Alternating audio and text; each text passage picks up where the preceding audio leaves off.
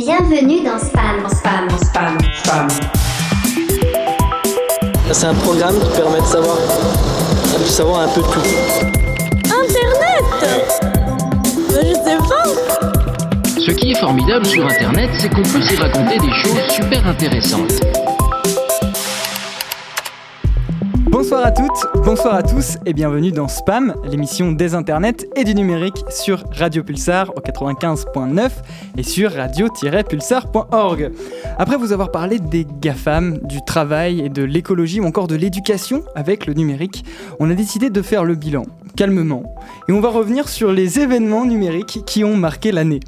Pour cette émission, j'ai le plaisir d'être une nouvelle fois accompagné par Théo qui nous proposera ses news dans un instant. Salut Lucas, notre philosophe de la toile.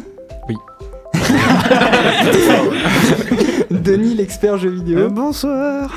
Euh, euh, Florian et Pulsaria aussi. Et Eh oui, on est là. Hugo à la régie. Salut. Et euh, pour faire le bilan de l'année, nous avons également le plaisir de recevoir le précédent animateur de Spam. Il animait la saison 2018-2019, Théo, Mar- Théo Martineau. Bonsoir à toi. Je crois qu'on peut Salut, l'applaudir. On va l'applaudir. C'est un peu vétéran de guerre du Vietnam. Alors, ça, hein, c'est- ça. c'est c'est pas trop, c'est pas trop bizarre de passer de d'animateur à invité, ça va? Si, si, j'ai envie de te virer, c'est tout. Bah, Je vais m'en aller tout de suite. Mais ce fut ta guerre. Mais, Mais t'inquiète pas Théo, comme tu peux le voir, on n'a pas tout changé, on a gardé les, les bonnes habitudes et on va passer maintenant aux news. On va passer aux news. Sans bête Petit. Euh, du coup, procrastination est le mot le plus cherché par les internautes en 2019. Mercredi 11 décembre, Google a dévoilé la liste des mots les plus recherchés sur son moteur de recherche en 2019. Et en France, c'est la définition du mot procrastination qui arrive en tête du classement. Il est suivi de près par les mots pervers narcissique, GAFA, pétoriste et Brexit. En plus de cela, Google, tout comme YouTube et Twitter, a également fait une liste des sujets d'actualité les plus populaires de l'année.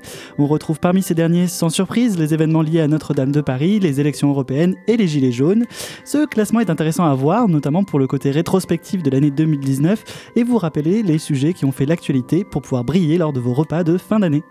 Facebook défend le cryptage des données de ses messageries privées.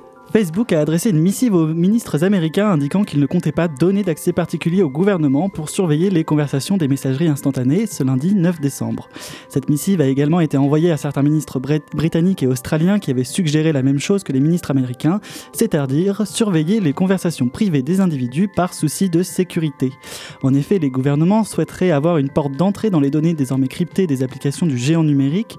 Euh, en n'acceptant pas euh, cela, Facebook indique qu'il ne s'agit pas d'un acte de défiance envers les gouvernements, mais que leur ouvrir un accès aux données personnelles et cryptées des individus pourrait favoriser le piratage de ces dernières.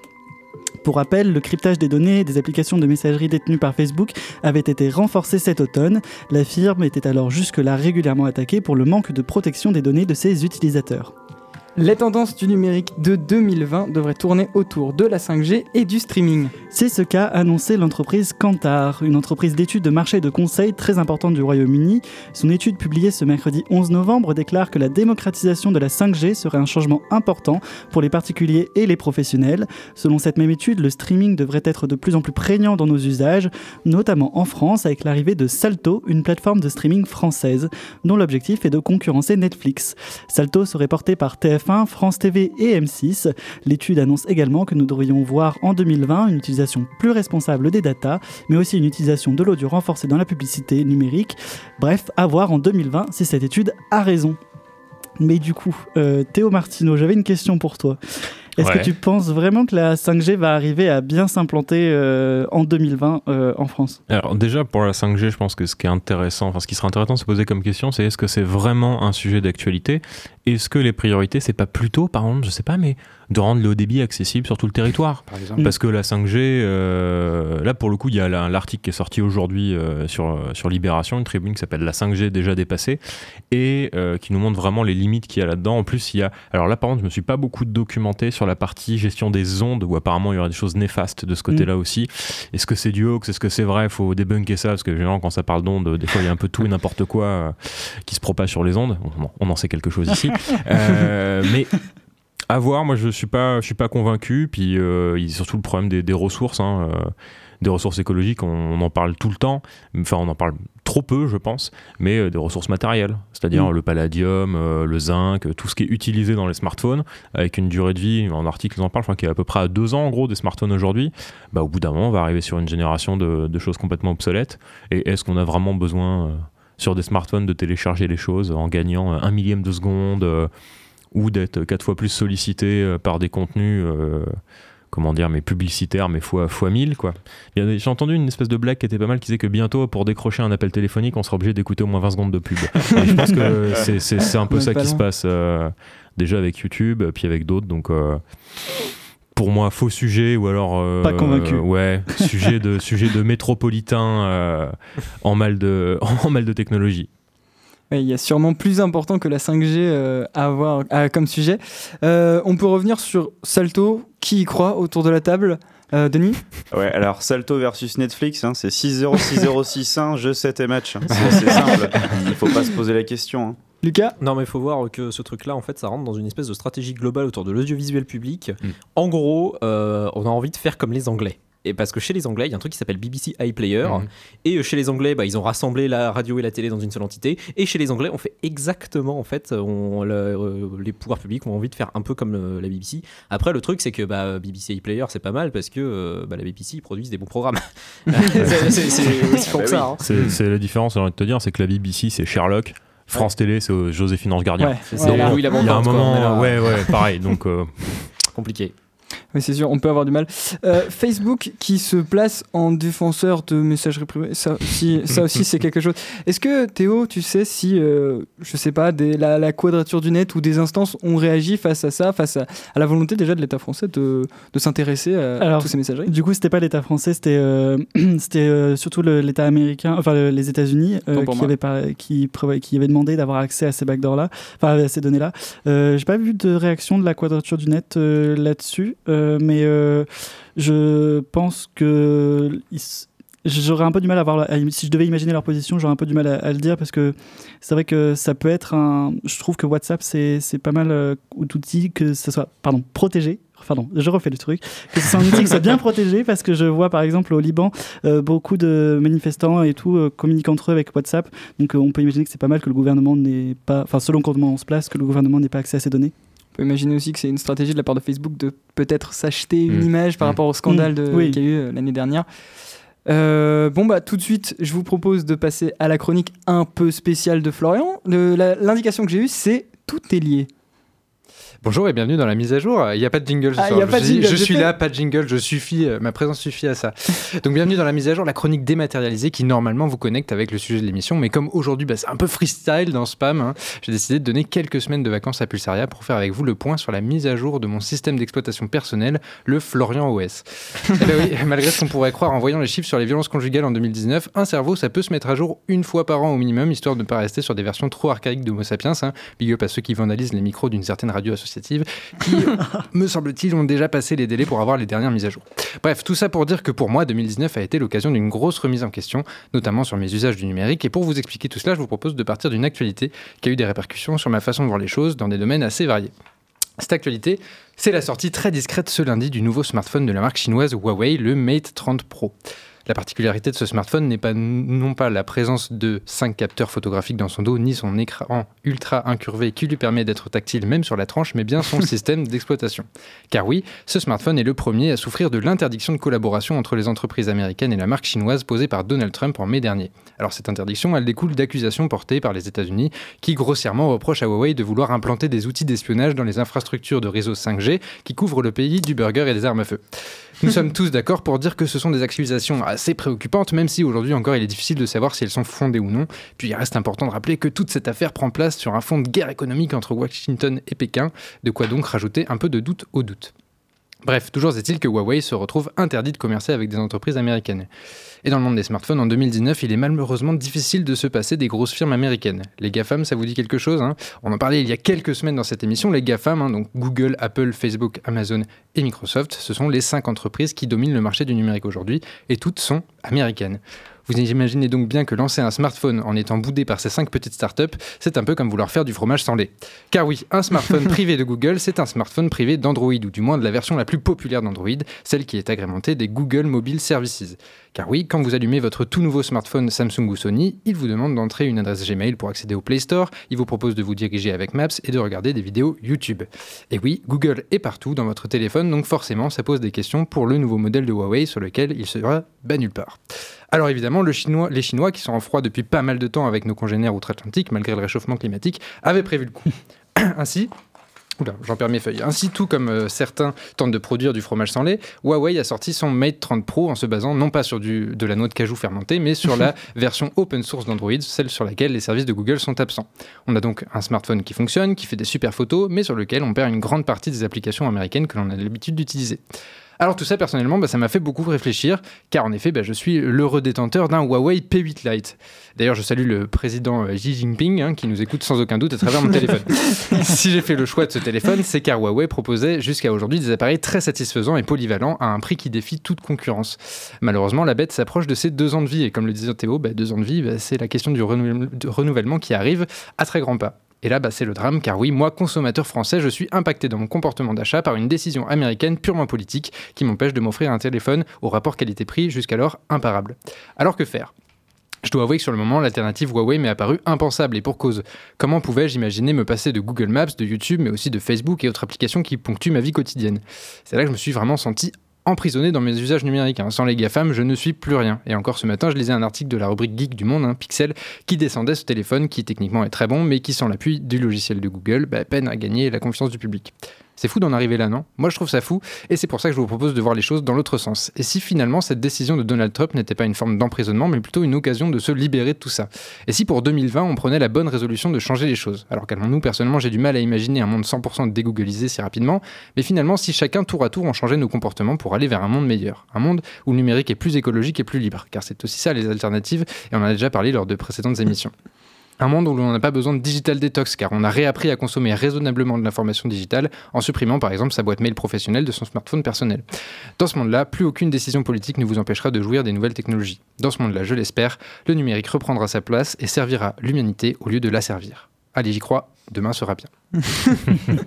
Bravo, merci euh, Florian pour, euh, pour ta chronique. Est-ce que, est que ton, ton téléphone euh, est inutilisable dans, dans pas longtemps? Est-ce qu'il va qu'il va devenir obsolète? Je- J'en sais rien, honnêtement. bon, là, niveau mémoire, il est un peu blindé parce qu'il a que 16 Go de mémoire et aujourd'hui, les applications comme Messenger, par exemple, font euh, 1 giga chacune, hein, donc c'est très vite rempli un téléphone comme ça.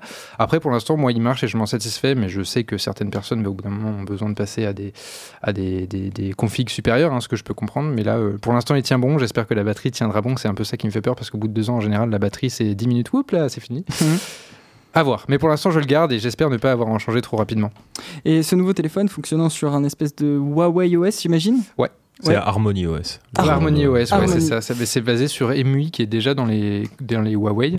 Qui est la surcouche euh, euh, fabricant ouais, euh, c'est de ça, chez c'est Huawei. ça. Et donc euh, là, dedans, il y a euh, la galerie de Huawei avec euh, pas mal d'applications qu'on peut retrouver sur le Play Store, mais pas toutes. Et notamment, euh, je crois que parmi les 20 applications euh, les plus téléchargées du Play Store, il n'y en a qu'une seule et c'est le Amazon Store qui est quand même disponible sur, euh, sur Huawei. Parce que quand même, il faut qu'on puisse acheter, hein, même si on n'est pas sur Google, il faudrait pouvoir consommer tranquillement. Et donc, euh, je peux revenir à, à l'émission sur le libre qu'on avait fait. Mhm. On avait très peu parlé de, du libre sur, euh, sur euh, téléphone. C'est un peu ce que tu proposes. Finalement, tu pourrais passer euh, à une- un OS libre. Je sais pas si vous en connaissez autour de la table. Théo Martino, peut-être Ouais, je sais que pendant un moment, ils avaient, ils avaient tenté des choses euh, Mhm. avec, avec Linux. Il y a pas mal de, Mais- de- ouais, d'alternatives libres. Mais après, euh, là, franchement, des, des OS purs pour smartphone, là, comme ça, j'en ai pas donné. Je sais pas si sur euh, Fairphone, est-ce qu'ils sont Ah ouais, sous. bah euh, justement, j'ai refait mes recherches parce que la semaine dernière, donc on parlait du Fairphone, ce téléphone euh, qui est censé être éco-responsable et euh, qui s'ouvre vers du libre. Mhm. Euh, sur le Fairphone 3, ils ont Android qui est préinstallé, mais ils proposent de pouvoir le désinstaller et mettre à la place, par exemple, Ubuntu Touch, donc qui est directement euh, qui découle de, euh, de, de Ubuntu, qui est plutôt fait pour, euh, pour ordinateur à la base. Après, encore une fois, faut, faut oser sauter le pas. hein. Puis actuellement, quand on allume un téléphone, on pense à iPhone ou à Android, mais c'est- Mhm. enfin iOS et Android, donc c'est un peu difficile de se dire je, je jette tout par la fenêtre et je repars de zéro. Je peux comprendre. Théo Euh, ouais, euh, juste en checkant comme ça euh, pour voir s'il y avait des OS libres sur smartphone, je vois qu'il y a Tizen qui existe. euh, c'est un OS libre soutenu par la fondation Linux, euh, qui bon bah du coup tourne sous Linux et qui est possible, enfin qui est disponible sur les Samsung. Donc peut-être si vous êtes intéressé, euh, à voir. Théo Martino Ouais, non, le, le problème aussi de tout ça, généralement, c'est que déjà, pour faire sauter le pas des gens de Mm. Windows ou, euh, ou macOS sous, euh, sous Linux, c'est pas évident. Mais alors, en plus, sur quelque chose de, de l'ordre du smartphone, parce que bon, j'aime beaucoup Linux, mais il faut avouer quand même qu'en termes de design et d'ergonomie, euh, ils ont mis du temps à venir. Il y a des trucs qui sont très très très très bien faits hein, maintenant sous Ubuntu. Je suis désolé, mais en termes de d'interface, on est quasiment sur du macOS. Mais après, voilà, c'est pas évident. Et euh, ouais, je pense que sur smartphone, moi, ça me ferait un Mm. peu, euh, ça me ferait un peu peur Mm. quand même. Mais pff, après, moi, ce que j'adore dans la chronique, là, c'est l'argument des États-Unis euh, par rapport à la bien. Chine, enfin sur la surveillance, comme ça, je sais pas, c'est comme si DSK sautait de la gueule de Polanski, quoi. Je trouve ça assez drôle. Ouais, bon, pour revenir un petit peu quand même sur les OS euh, sur, euh, sur téléphone, euh, le problème aussi c'est que c'est beaucoup plus difficile de booter, enfin de hum, comment dire, de- d'installer une autre OS sur un téléphone, sur ordinateur, c'est encore assez abordable et je pense qu'il y a pas mal de, de tutos. Moi-même j'ai installé donc Elementary OS sur mon petit ordinateur là. euh, bon, j'ai galéré un peu parce que j'y connais rien en informatique, donc voilà j'ai eu un peu peur de faire exploser mon ordinateur toutes les 5 minutes. Mais sur téléphone c'est plus compliqué parce que c'est verrouillé, enfin le logiciel en fait est verrouillé et donc il faut faire des manips beaucoup plus euh, comment dirais-je aventureuses pour y arriver. Et tout ça, ça repose la question de l'emprisonnement de nos usages Mhm. par euh, les grandes plateformes, euh, enfin les géants du web. Euh, la programmation musicale d'aujourd'hui vous est offerte par notre technicien Hugo. Tout de suite sur Radio Pulsar, on s'écoute Time Impala, The Less I Know, The Better.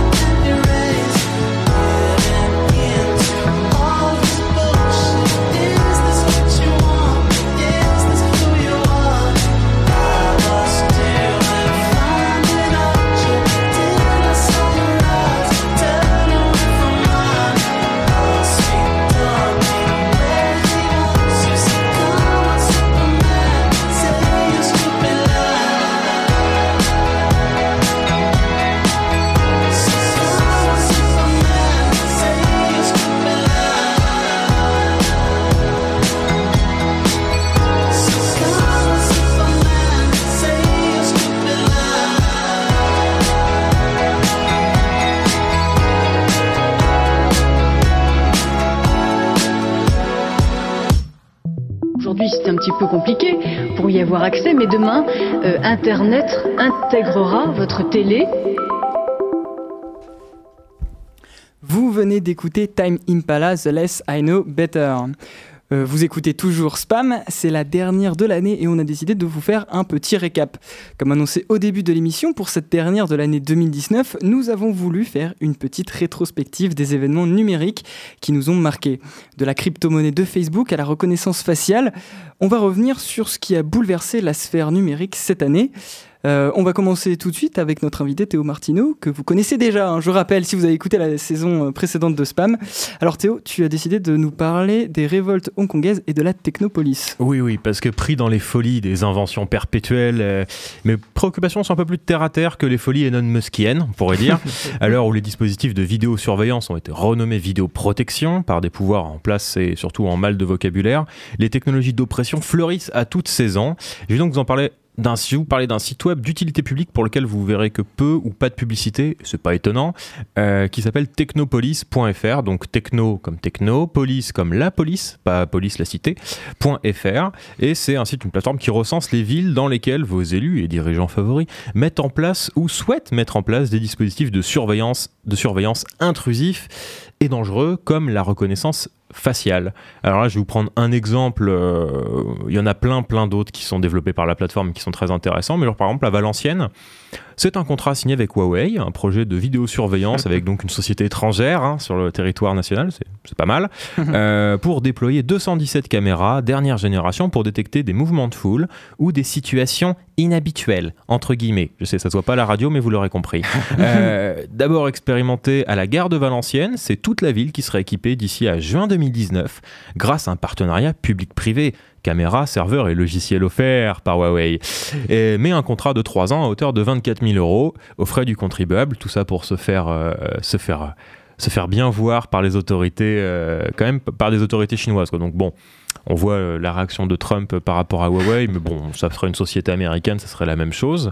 Euh, Lannion, c'est pareil, avec un éco-compteur pour les passages, euh, les trajets des piétons via la détection des smartphones. Paris et Thales, nos, Oh là là, c'est le fleuron de l'industrie française, Thales, avec le projet Safe City. Donc, je ne sais pas si vous avez parlé un petit peu de Smart City. Euh, là, c'est plutôt Dumb City. Euh, L'objectif, c'est de, de faire le quartier d'affaires le plus sécurisé au monde avec des technologies annoncées comme euh, des caméras prédictives. Il faudra m'expliquer ce que ça veut dire. Des détecteurs de coups de feu, des capteurs de température et détecteurs de présence. Le tout à l'aide de 1200 caméras. Pour l'instant, le financement est assuré par la BPI, donc la Banque publique d'investissement. Donc, là encore, de l'argent d'État à hauteur de 10,9 millions d'euros. Je vous laisse découvrir la suite des villes concernées sur le site technopolis.fr.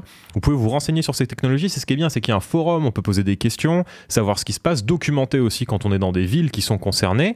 Euh, oui, parce que là, on- en plus, enfin, si vous tapez vidéosurveillance aujourd'hui sur les différents sites, y compris à Poitiers, vous ne verrez rien.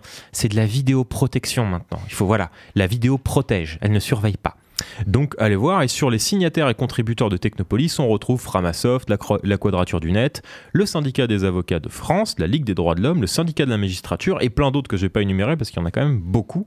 Euh, on les retrouve évidemment sur Twitter, Mastodon, Peertube. Vous avez aussi le flux RSS de la plateforme. Tout ça est assez intéressant et rejoint un petit peu l'actualité euh, qui s'est passée à Hong Kong. Alors, euh, je sais pas si vous, vous aviez déjà. Est-ce que vous avez trouvé des. Est-ce que vous avez des idées de ce qu'ils ont mis en place en termes de, technologie euh, à Hong Kong, de, de tactiques euh, numériques ou de détournement pour pouvoir manifester? Parce qu'il y a eu des trucs vraiment, vraiment sympas de fait. C'est pas ils se payaient le métro entre eux pour euh, genre pour, pour euh, pouvoir permettre aux, aux gens de, de, de prendre le métro plus ou moins gratuitement pour pas euh, qui- que la police chinoise puisse surveiller les déplacements. Ouais, là, il y avait une histoire comme ça de. En fait, du, du hacking social presque. hein. Enfin, on est sur quelque chose Et qui lasers est. aussi, j'ai entendu parler des lasers. Ouais, ça c'est les lasers haute puissance qui sont utilisés pour, pour bousiller les lentilles des, des caméras de, de vidéosurveillance, qui étaient pas mal, euh, pas mal, euh, pas mal utilisés. Ils ont aussi utilisé bah, Tinder pour aller manifester à plusieurs. et en fait, Ah. sur, les profils, ils donnaient les horaires euh, et les lieux de rencontre pour les manifestations. Et donc Tinder a été utilisé. Voilà, vous swipez, vous swipez, et puis comme ça, vous tombez sur, euh, sur un truc de manif, et puis hop, ça match. Voilà, enfin, enfin une vraie utilité à Tinder. Le nouveau Radio Londres. quoi. Ouais, un petit peu, un petit peu. Euh, Il y avait aussi AirDrop, donc qui est la fonction Bluetooth et, et Wi-Fi utilisée par, par Apple, enfin nativement sur, sur iOS, qui était utilisée aussi pour faire diffuser des informations très rapidement quand les populations sont denses et groupées. Pokémon Go aussi, comme excuse pour pouvoir Mm. sortir dans la rue. Euh, Hmm. quand il y avait- ah oui, non, non, c'était, pas mal. Donc les lasers, les t-shirts avec photos de célébrités pour esquiver la reconnaissance faciale, qui euh, total qui pétait un câble parce qu'il y avait deux, euh, il y avait deux visages dessus. Enfin, pas mal de, pas mal de petites choses à retrouver sur, alors surtout sur Cory. Alors euh, Cory qui est en fait la version d'actualité numérique de Slate, Slate. euh, qui est pas mal foutu. Enfin, euh, qui est vraiment, enfin, qui est plutôt pas mal parce qu'avant Slate était, ouais, ils étaient pas forcément super, super là-dessus. Là, Cory, c'est toujours un peu décalé. Il y a des petites choses, des petites choses sympas à retrouver. Euh, donc, en tout cas, les mecs, enfin, moi, ça, ça me faisait pas mal marrer. Après, il y a toujours. euh, Toujours Raspberry, euh, c'est le petit côté un peu do it yourself euh, qui peut être assez sympa. Je sais pas si vous l'avez déjà fait, euh, mais il y a possibilité de, de mettre des petits modules dessus. Alors ça peut faire un petit serveur multimédia, c'est sympa. Mais ça peut aussi, par exemple, permettre de faire une petite, une petite radio pirate euh, qui marche bien, qui permet de diffuser de l'information bah, sur faible échelle. Bon, après, il faut préciser aussi que la Raspberry Pi permet de faire une vidéo pirate, mais c'est un dispositif utile, donc le temps d'un événement. Mais loin de vouloir donner des mauvaises idées et de pousser au délit, euh, car pour rappel, la création d'une radio pirate est risquée et l'amende, ça peut monter jusqu'à 75 000 euros. En tout cas en France. Les ondes, on déconne pas avec ça. C'est faut déclarer. Enfin bref. Quoi qu'il en soit, pour cette année, entre technologie, surveillance de masse et répression, il existe des solutions libres pour contrer cette violence invisible qui met en péril les libertés politiques et publiques. Mais malgré une année difficile euh, qui se termine, une année compliquée qui s'annonce, euh, il manque pas d'idées pour essayer. Et je pense que là, on peut chacun, euh, chacun mettre sa pierre à l'édifice et euh, entre les multiples forums et autres euh, nids de création, euh, il y a quand même encore sur le web pas mal de choses à faire. Merci beaucoup Théo pour euh, cette vraie, cette véritable chronique. C'était pas forcément prévu que ça parte en chronique, mais merci beaucoup. Euh, si, si franchement vous avez une révolution à faire, on, on peut, on peut t'appeler parce que t'as l'air d'être assez. euh, le l'air sur Tinder assez- du coup. assez- Ouais, exactement, c'est ça. ouais. Euh, Théo Martino sur Tinder pour, pour la révolution numérique. c'est vrai Ça va que le faire. t- toutes ces questions de, de surveillance, de surveillance spatiale, de surveillance spatiale, Aussi spatial. c'est hein, aussi spatial.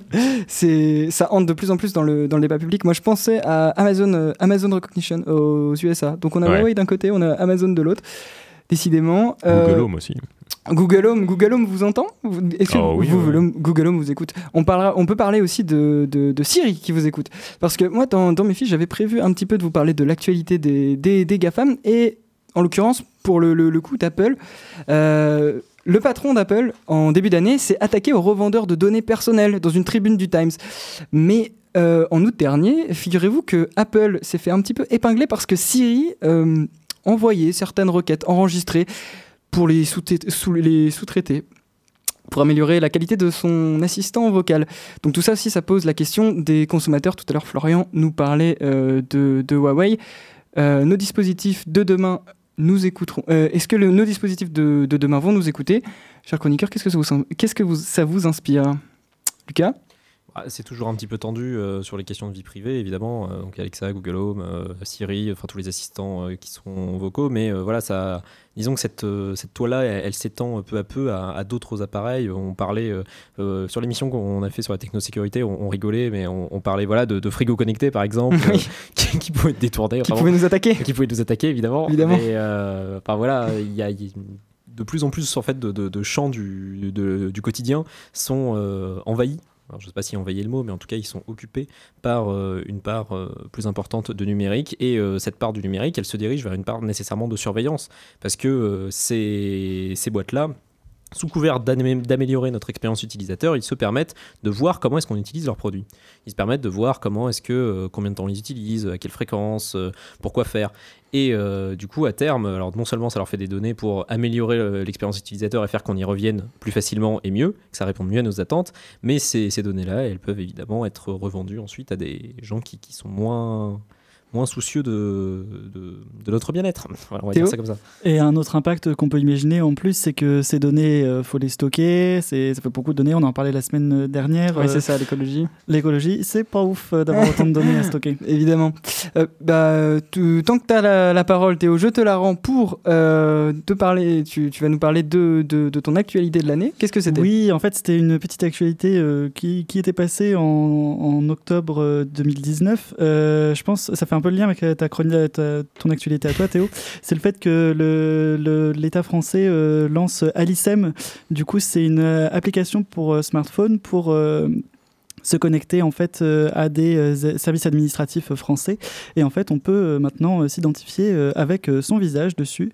En fait c'est une c'est une application où on scanne son passeport, ça récupère les données biométriques et en fait ça les ça va les comparer avec ben, une photo. Enfin vous allez vous regarder devant vo- votre smartphone et puis ça va comparer pour voir si c'est bien la même chose.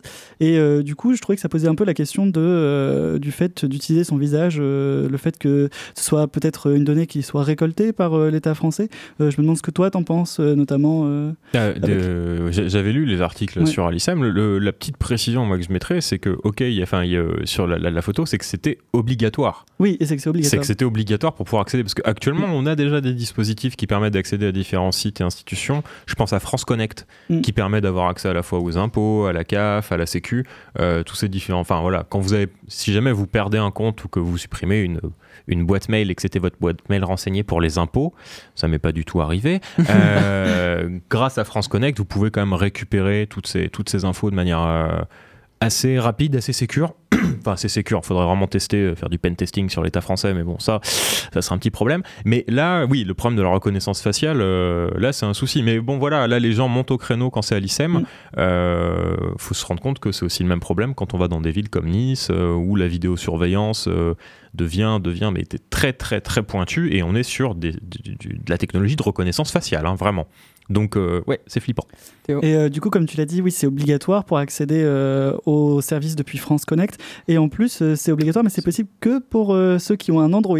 Euh, voilà. si vous avez un, un smartphone qui marche avec Apple, euh, enfin un Apple Ou Tizen. ou Tizen, euh, voilà, euh, mais c'est pas possible. Ah mais là sur le petit point tech, bientôt on- il devrait y avoir de nouvelles applications cross-platform un peu moins dégueu parce que euh, Google a lancé le- son, son nouveau langage. Alors le, le code en dur derrière c'est du Dart, euh, mais un, enfin bref un nouveau truc de, de programmation cross-platform propulsé par Google qui permet en fait aux développeurs de faire à la fois une application pour iOS et pour Android. Alors qu'avant, pour les applis, pour les boîtes, c'était assez compliqué. C'était deux fois plus de budget parce qu'il fallait faire une appli Mm. Android et une appli iOS. Là maintenant, avec le Flutter, c'est le nom de, de truc du Google, qui permet de faire deux applis qui réagissent très très bien à la fois à iOS et à la fois à Android. Donc peut-être qu'il y aura des applications un peu mieux, euh, un peu mieux adaptées, quels que soient les devices, euh, quels que soient les OS. On verra. Alors, on a beaucoup parlé de, de l'exploitation de données, de la façon dont elles étaient utilisées. Euh, moi, j'aime plus que l'année 2019, j'aimerais revenir sur, en, en quelques, quelques phrases, quelques mots, la décennie. On, a, on, on voit que l'enjeu autour euh, du numérique, le gros enjeu de, la décennie, c'était quand même l'exploitation de nos données. Euh, D'après vous, quand est-ce que le public, enfin le grand public, s'est rendu compte euh, que, que voilà, on exploitait nos données, que nos données servaient euh, les grandes puissances numériques? Théo Martino, une idée? Cambridge Analytica. Pas avant? Pas avant 2017 Je dirais que pour moi, c'est ça qui l'a vraiment, euh, vraiment exposé euh, à la face. Après, évidemment, là, Cambridge Analytica, parce que ça touchait tout le monde avec le côté Facebook. Facebook, ouais. Euh, le premier là-dedans, si on est clair, enfin, le plus important, c'est quand même Snowden et Assange. Ouais. Avant. Mm. Mais Mm. c'était, on était plus dans la sphère médiatique sur des révélations, des surveillances d'État, puis c'était aux États-Unis, Mm. c'était un secret de polichinelle dans la cybersécurité. On sait que voilà, c'est, c'est des, c'est des enjeux politiques énormes. Euh, de sécurité nationale, pour que ce soit pour les États-Unis ou pour chez nous aussi, hein, avec l'ANSI et les différents, euh, différents services de sécurité intérieure et d'information. Donc, Snowden, Assange avec Wikileaks, mais je pense que Cambridge Analytica, ça a montré aux gens qu'ils étaient concernés par Mhm. ça. Et euh, je, vous- ouais, pour moi, c'est les trois gros événements les plus importants. Mais il y en a, il y en a, il y en a eu plein d'autres. Hein. C'est que on n'en parle pas trop, trop, mais euh, il y en a plein, il y en a plein. Ouais, pour moi, c'était ce qui avait marqué la, la décennie. Denis Oui, non, non, mais j'ai- j'allais rejoindre ce que, ce que Théo disait. C'est à partir du moment où les gens commencent à se sentir concernés, ah, bizarrement, euh, il y a un avis qui se forge et il y a des, des- euh, ça commence à, à râler, quoi. Alors qu'ils le sont depuis le début, finalement. Euh, alors qu'ils sont concernés depuis le début, mais c'est- c'est c'est comme les problématiques autour du, du réchauffement climatique ou tout un tas d'autres choses. hein, sur- Quand t'es pas concerné, tu t'en- enfin quand tu te sens pas concerné, tu t'en inquiètes pas. De toute façon, c'est- c'est sociologique et puis. Pour finir, Théo Oui, ce qui était intéressant avec euh, Cambridge Ana- Analytica, c'est que peu de temps après, il y avait une grosse discussion sur le RGPD au niveau européen, Oui. euh, sur euh, en gros la protection des données. Donc euh, c'était vraiment, je pense, vraiment 2017 où il y a eu le gros focus là-dessus. Le RGPD nous sauvera-t-il? C'est la question qu'on se posera euh, à la décennie suivante. Euh, avant de passer aux chroniques de Lucas et Denis et de leur actu de l'année, on va s'écouter Delighted People, Worst Come to Worst, tout de suite sur Pulsar.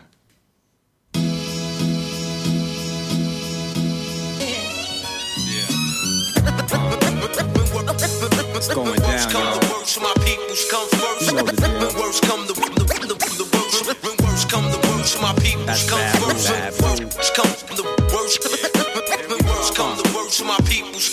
Yo, some people got good friends. At night, I live my life right. Intense. On the edge, on the wire. I'm from the group where friction leads to fire. Stack your bricks, the time is take your pick. Do it, don't. The track, out good Yo, my life is good. I got my peeps in the mix, so. Worst come to worst, my peoples come first. I got worldwide family all over the earth. And I worry about them all for whatever it's worth. From the birth to the hearse, through streets the guns burst. Words I disperse are here to free uh, minds. yeah. And if mine are needy, I need to feed mine. Worst come to worst. Set up shop and write a verse. Actually, that's best come to best. My lyrics take care of me. They therapy get sh- my chest. Extra stress. Three, four over the score. Different patterns of rhyming prepare me for war. So next time you see us, we'll be deadly on tour when. Worst come to worst, my peoples come first. Word up, if worst comes to worst, I make whole crews disperse. You know it's family first. Gifted unlimited with dilated people. Babu, evidence, Irish science, and a shout out to my man Alchemist on the Trizak. Come to my peoples come first. I'm a glutton for the truth, even though truth hurts. I've studied with my peoples on streets and in church. We make it hard when we go on first. Long road, honor of the samurai code. These California streets ain't paved with gold. When Worst come to worst, my peoples come first. Uh, I got the back. At the end of the day, we could go our separate ways, but the song remains and won't change. Got my target locked in range. I might switch gears, but first I switch lanes. Without my people, I got nothing to gain. That's why. Worst come to worst, my peoples come first. Special Victims Unit, catalyst for movement, create to devastate since 84 show improvement. Definitely dilated peoples comes first. Cross training spar, we raise the bar and we put it in your ear no matter who you are. Worst come to worst, my peoples come first. Worst, worst, worst come the, the worst. Worst come to my peoples come first. My, my, my peoples come first.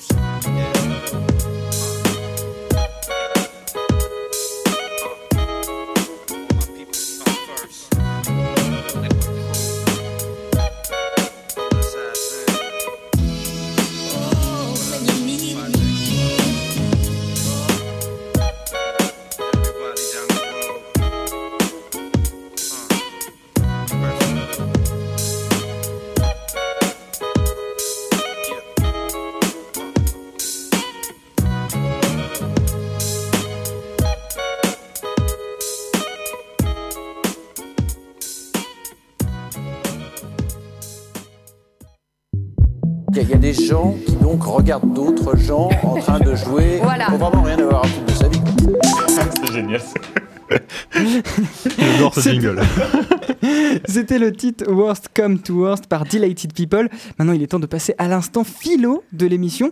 Euh, avec Lucas, pour cette chronique de l'année, tu as une bien triste annonce à nous faire. Oui, Alexandre, les amis, cette dernière émission de l'année sera pour moi la dernière émission régulière à laquelle je participerai. Les arcanes des emplois du temps universitaires auront eu raison de ma présence dans cette riante émission, mais oh, séchez vos larmes, mes amis, puisque cette année fut riche en événements dans le monde numérique et que la tendance ne risque pas de s'inverser. L'espace numérique semble devenir de plus en plus complexe, année après année, et pour nous aider à y voir plus clair, il faudra toujours qu'il y ait à la radio de fins analystes, des gens talentueux, des gens beaux, des héros, que dis-je, d'irremplaçables Messi. Et c'est vous, mes amis.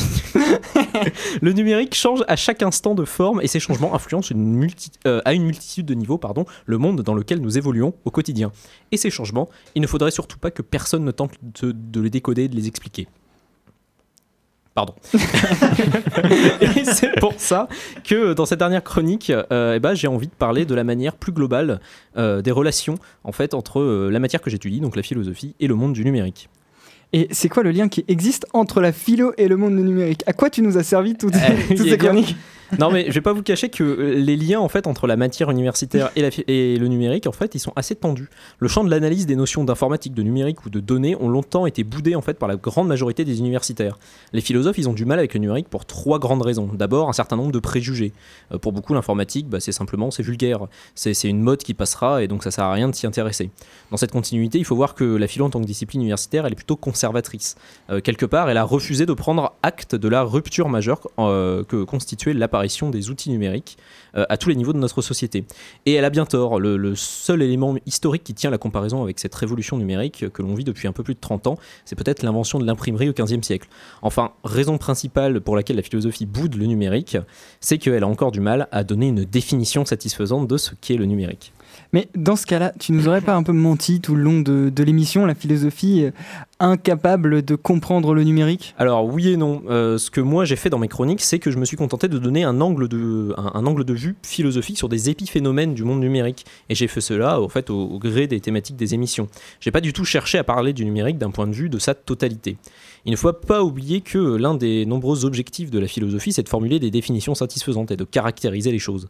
Si aujourd'hui euh, vous me demandez bah, qu'est-ce que c'est le numérique, bah, je serais bien incapable de vous répondre. T'en as même pas une vague idée.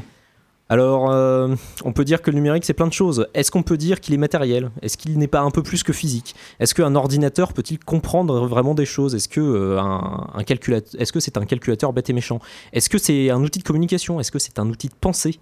Euh, Est-ce que l'ordinateur n'est qu'un simple outil technique ou une espèce de beige 2.0 ou bien il est capable de faire un monde comme, euh, euh, adjacent au nôtre? Est-ce que le, numérique s'incarne dans des langages Enfin, le, pardon, le numérique s'incarne dans des langages, mais est-ce que ces langages veulent vraiment dire quelque chose? Est-ce qu'un ordinateur peut formuler et comprendre du langage ordinaire? Alors là, vous avez un très petit aperçu des questions auxquelles les philosophes 2.0 tentent de répondre. Et je suis bien conscient que ces questions, elles sont très abstraites. Le numérique ouvre un champ énorme dans tous les domaines philosophiques, et on ne saisit pas encore tout à fait ses implications sur nos conceptions de la technique, du langage, de la pensée ou même de l'éthique. Euh, mais les lignes sont en train de bouger et une nouvelle génération de philosophes, mais aussi de sociologues, de psychologues, d'anthropologues, de politologues et de plein d'autres professions en hog s'intéressent euh, de près au bouleversement induit par le numérique. Autant euh, vous dire que l'année 2020 ne marque pas la fin de nos émissions et que le numérique, et, et que du numérique, il y aura toujours quelque chose à dire. Merci beaucoup Lucas pour cette dernière chronique. Théo Martino, qu'est-ce que c'est le numérique? Euh, ça dépend, ça dépend. Si on le prend du côté, euh, du côté des libertés civiles et de l'organisation, c'est quelque chose d'absolument fondamental aujourd'hui pour euh, pour repenser le pour repenser le collectif et agir et agir ensemble.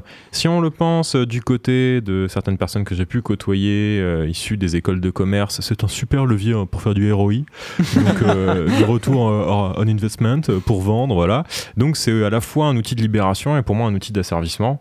Euh, ça dépend des connaissances qu'on a du numérique et c'est pour ça qu'il faut absolument développer cette culture et développer les- son faire en sorte que tout ça soit accessible et pas qu'on soit pris dans un espèce de maelstrom avec soi-disant alors soit des personnes qui sont totalement délaissées du numérique qui n'arrivent pas qui sont- font un véritable blocage euh, et c'est euh, c'est pas normal de les laisser quasiment en dehors de tout un pan de cette société euh, qui est passionnante et pour beaucoup inclusive même si on l'a oublié mais qui où tout le monde tout le monde a voix au chapitre. Et faut aussi protéger les libertés, c'est enfin je veux dire, protéger ce qu'on peut faire, euh, ce qu'on peut faire en ligne, inclure les gens qui sont dedans et se, se préserver de toutes les techniques. Toutes les techniques de manipulation qu'on trouve aussi en ligne. Alors, les techniques de manipulation, euh, c'est euh, tout simplement euh, vous pousser à acheter un produit. hein. Pour moi, ça part, de là ou ailleurs, ou que vous soyez totalement dépendant des différentes technologies ou des applications qui sont employées telles qu'on trouve aujourd'hui. C'est pas parce que vous êtes né en 2002 euh, que vous êtes un expert technologie. Non, non, vous avez un smartphone, vous, allez sur les applications, vous dites OK, acceptez tout sur n'importe quel site sans savoir exactement ce que vous acceptez et où ça va en étant en plus des fois un peu désabusé sur, euh, sur tout ça, quitte à filer ses données, on s'en fout de toute manière, ce qu'on veut savoir le service qu'il y a derrière. Donc euh, il y a une culture large derrière le numérique et euh, je pense qu'on manque pas de, on aura encore bien des années pour réfléchir sur le sujet avec des gens dont les professions se terminent en hog, sûrement. Surtout, hein, mais aussi avec des gens dont il n'y a pas de définition en hog à la fin et qui sont juste des, des individus et des gens qui veulent réfléchir à ce qui se passe et agir aussi dessus. Finalement, le numérique, je pense que c'est avant tout un outil et c'est ce qu'on en fait qui. C'est ce qu'on en fait qui, qui en fera soit un bon outil, soit un mauvais outil. Je pense que mon collègue, euh, mon collègue, mon collègue, mon collègue, Collègue. Ça. Ouais, je suis collègue me dira dans la pas, vie, mon hein. collègue philosophe euh, me dira pas le contraire. Euh, et comme tu disais, Théo, là, c'est l'accessibilité et surtout, je pense que c'est la médiation, c'est l'information, c'est l'éducation autour, euh, au- autour de, des technologies numériques pour savoir ce que c'est, comment l'utiliser, être prévenu des dangers.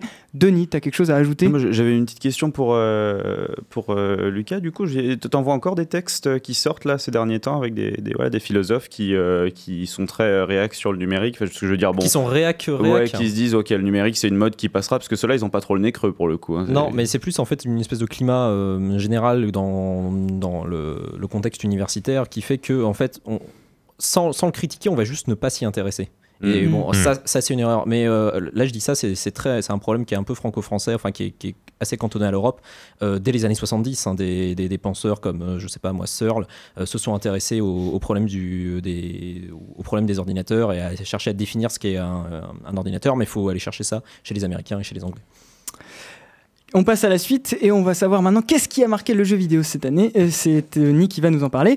Aujourd'hui, Denis, tu vas nous. Mais qui êtes-vous? Pourquoi vous êtes habillé en Père Noël? Oh, oh, oh, mais je suis pas qu'un mec déguisé en Père Noël. C'est moi, mon petit Alex. Je suis le Père Noël. Allez, très, très très drôle. Allez, dites-nous, euh, Denis voulait pas venir et vous l'avez payé pour. euh, vous êtes venu? Il vous a payé? Non, non, c'est cadeau, c'est la maison qui offre. Mais le petit est dans un sale état après sa chronique sur l'écologie et les jeux vidéo.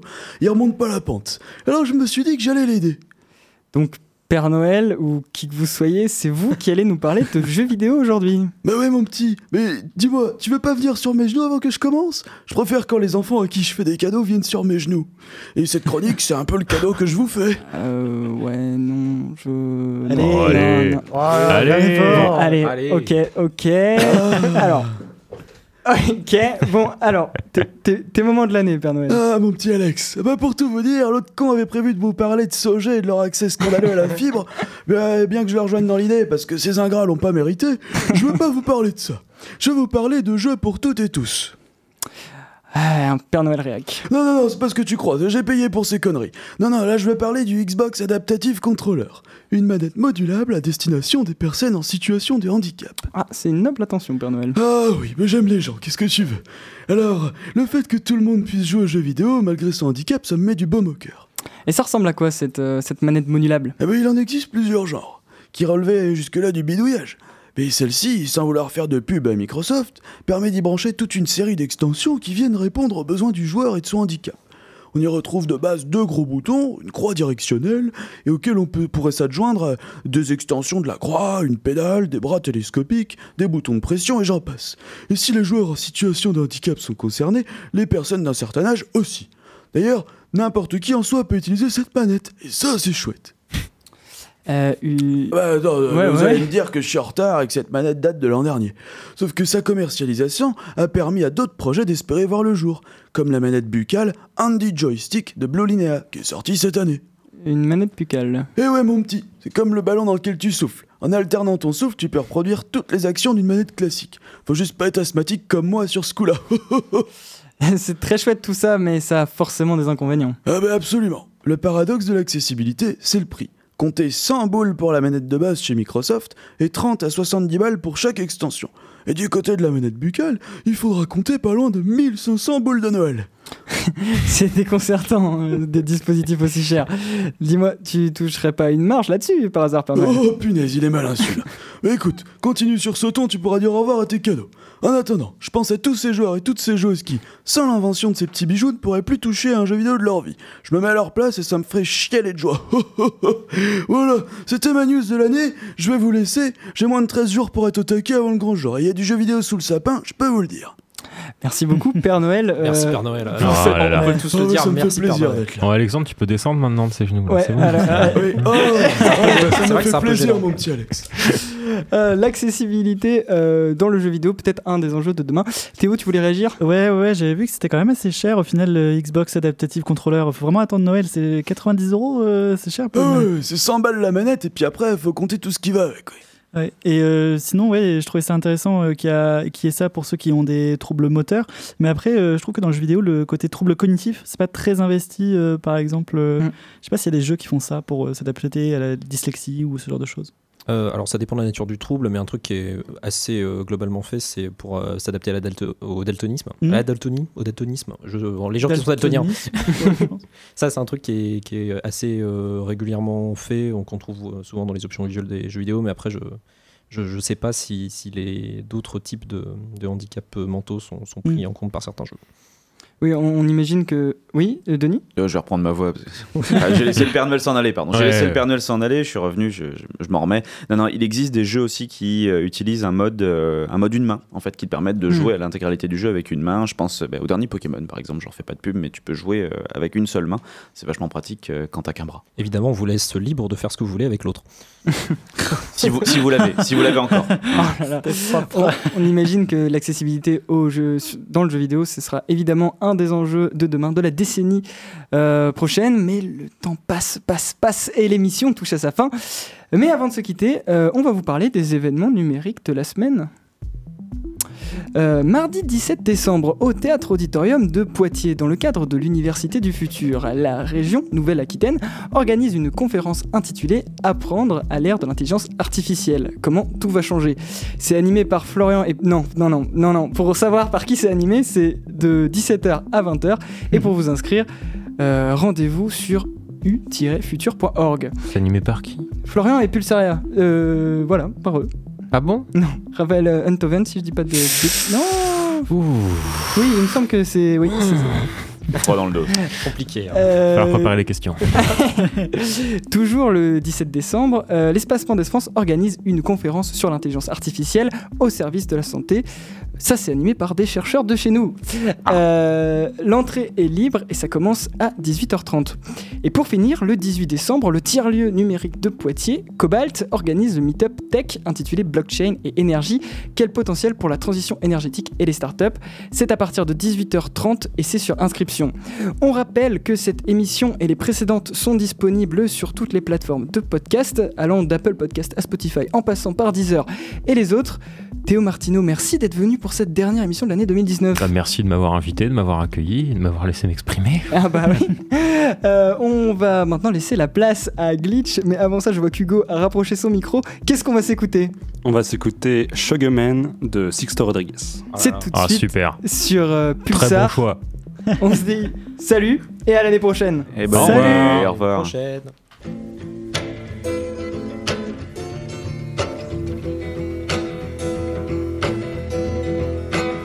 Sugar man, won't you hurry? Cause I'm tired of these scenes. For a blue coin, won't you bring back all those colors to my dreams? Silver magic ships you carry jumpers, coke, sweet Mary Jane. Sugar man met a false friend on a lonely, dusty road. Lost my heart when I found it.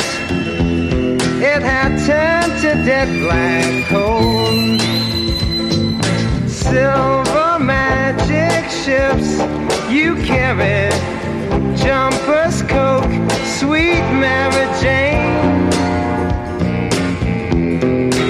Sugar man you're the answer that makes my questions disappear. Sugar man cause i'm weary of those double games I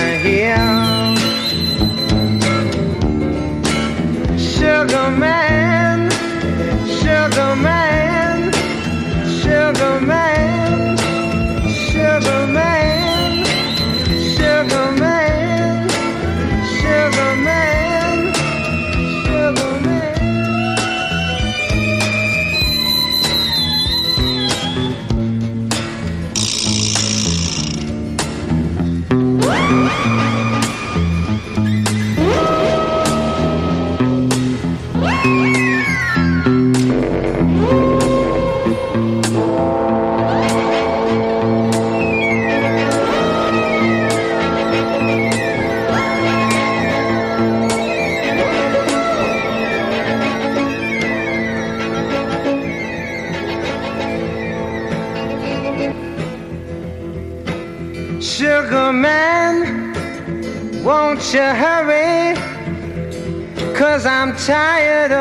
These scenes. for a blue coin. Won't you bring back all those colors to my dreams? Silver magic ships you carry, jumpers, coke, sweet Mary Jane. Sugar man false friend on a lonely, dusty road. Lost my heart when I found it.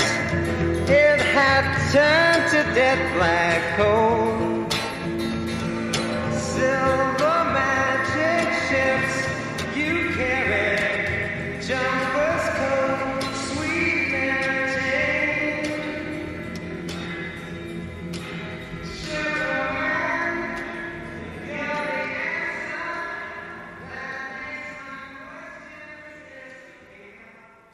Si tu veux surfer sur Internet, suis-moi, on va t'équiper.